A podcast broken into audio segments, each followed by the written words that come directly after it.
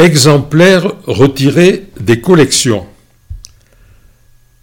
La chronique que vous allez entendre se présente sous la forme d'un dialogue entre moi-même, Jean Hayet, et une adhérente de l'Université du temps libre de Tarbes et de Bigorre. Au début, j'annoncerai les personnages, Jean Hayet, l'adhérente, au bout d'un certain temps, je pense que vous les identifierez sans que je les annonce. Jean Hayet. Imaginez-vous qu'un livre de philosophie puisse vous raconter une histoire? L'adhérente. Bien sûr, Jean Hayet. L'auteur peut très bien nous livrer quelques confidences sur sa vie personnelle, desquelles il tirera des leçons de philo. Ou encore, il partira d'un événement réel pour philosopher. Jean Hayet. Hypothèse vraisemblable, mais je ne vais pas vous tourmenter davantage. Je possède un livre de philo qui, à son insu, à l'insu de l'auteur et malgré lui, me raconte une longue histoire. Il m'a suffi de prêter attention à quelques signes et caractères ajoutés après coup sur la page du titre l'adhérente.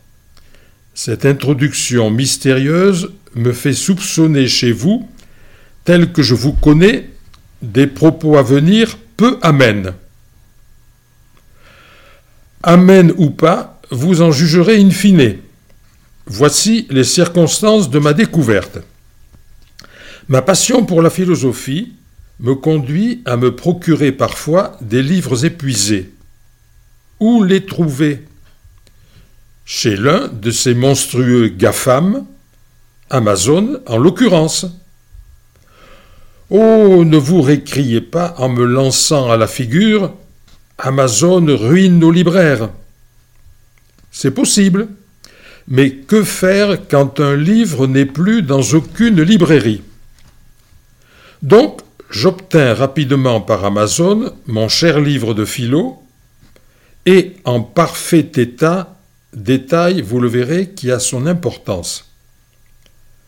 Je l'ouvris à la page de titre et je lus ces quatre mots, œuvre d'un tampon officiel rouge, exemplaire retiré des collections.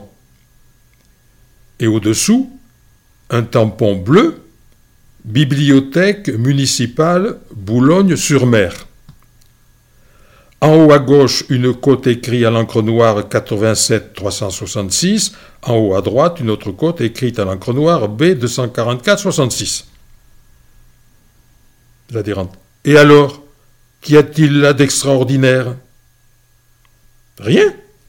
Si ce n'est que je reçus un choc la première fois que j'ouvris ce livre, et que chaque fois que je le prends pour relire tel ou tel chapitre, c'est le même choc. Mais un livre, fut-il un livre de philo, est-il destiné à rester éternellement sur les rayons d'une bibliothèque? Avec sa pincée d'ironie, votre question est, je le reconnais, judicieuse. Je vais m'efforcer d'y répondre en vous racontant l'histoire de ce livre. L'agglomération de Bologne-sur-Mer sous-préfecture du Pas-de-Calais, compte environ 85 000 habitants, ce qui représente un certain potentiel de lecteurs en tout genre. Mon cher livre de philo fut publié en 1990. La ville de Boulogne-sur-Mer l'a donc acquis après cette date. Quand exactement?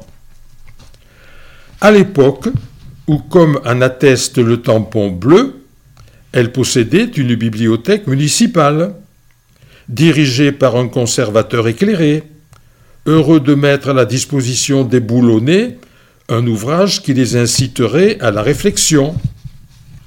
Et puis vint la modernisation.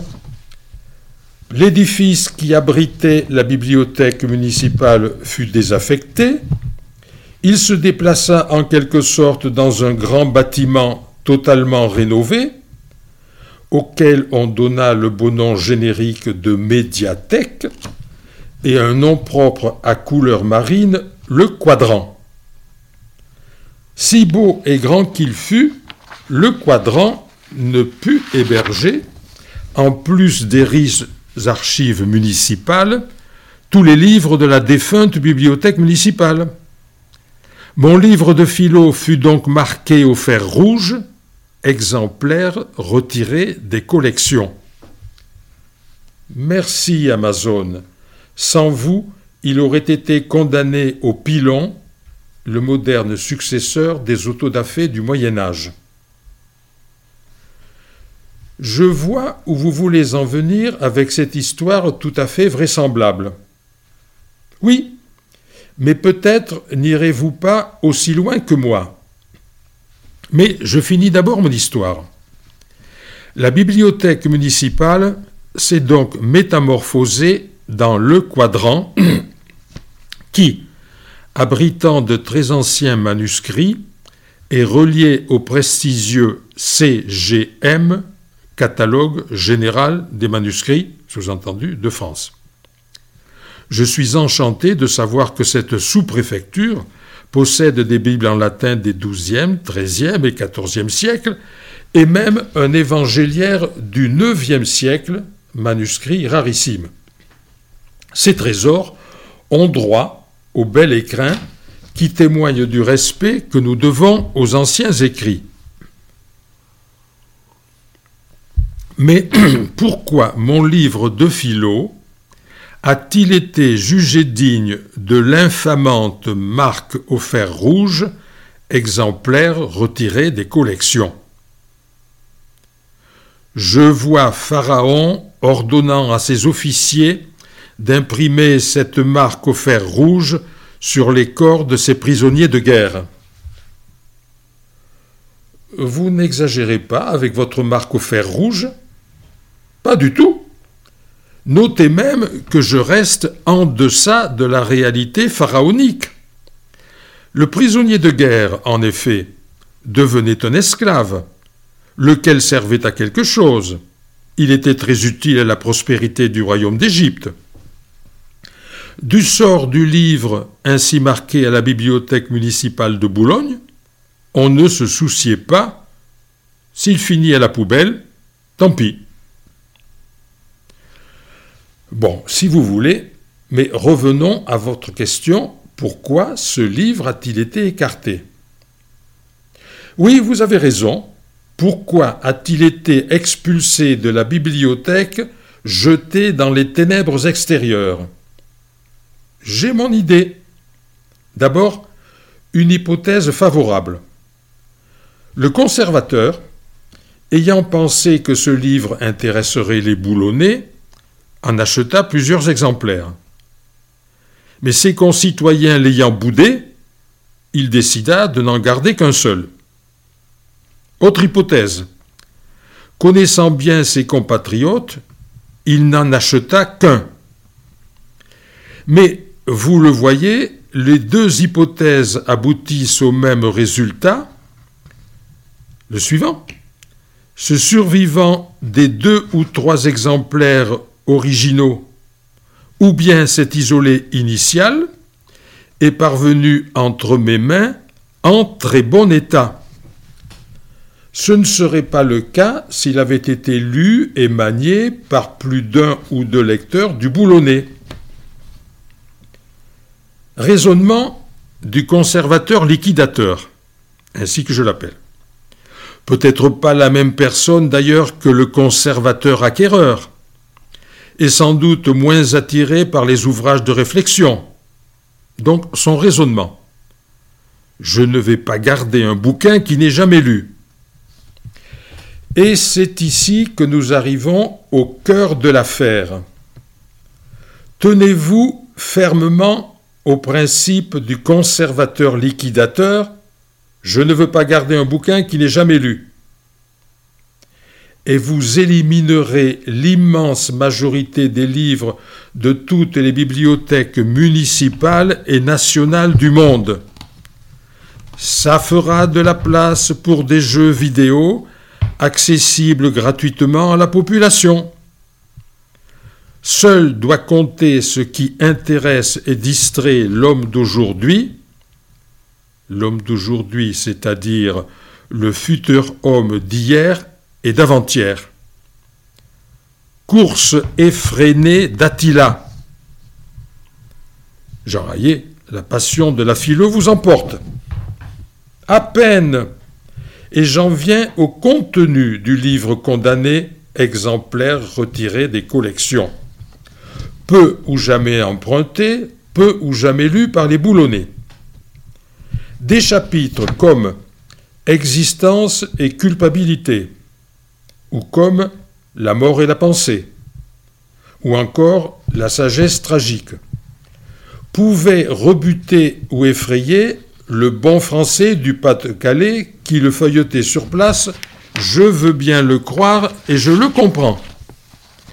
Mais s'il s'était donné la peine de lire les vingt pages du chapitre La souffrance des enfants comme mal absolu, qui vous bouleverse plus durablement qu'un reportage de Paris Match, il aurait porté sur notre glorieux monde sur les fanatiques de toutes origines, de tout pays et de toutes couleurs, dont furent victimes des milliers et des milliers d'enfants innocents, sans parler des guerres et des catastrophes naturelles, il aurait porté un regard d'une impitoyable lucidité.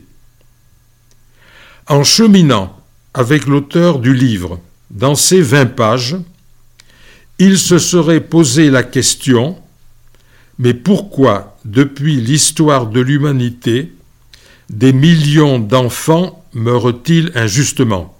Tenez, par exemple, l'UNICEF nous apprend que chaque année, 3 millions d'enfants meurent de malnutrition.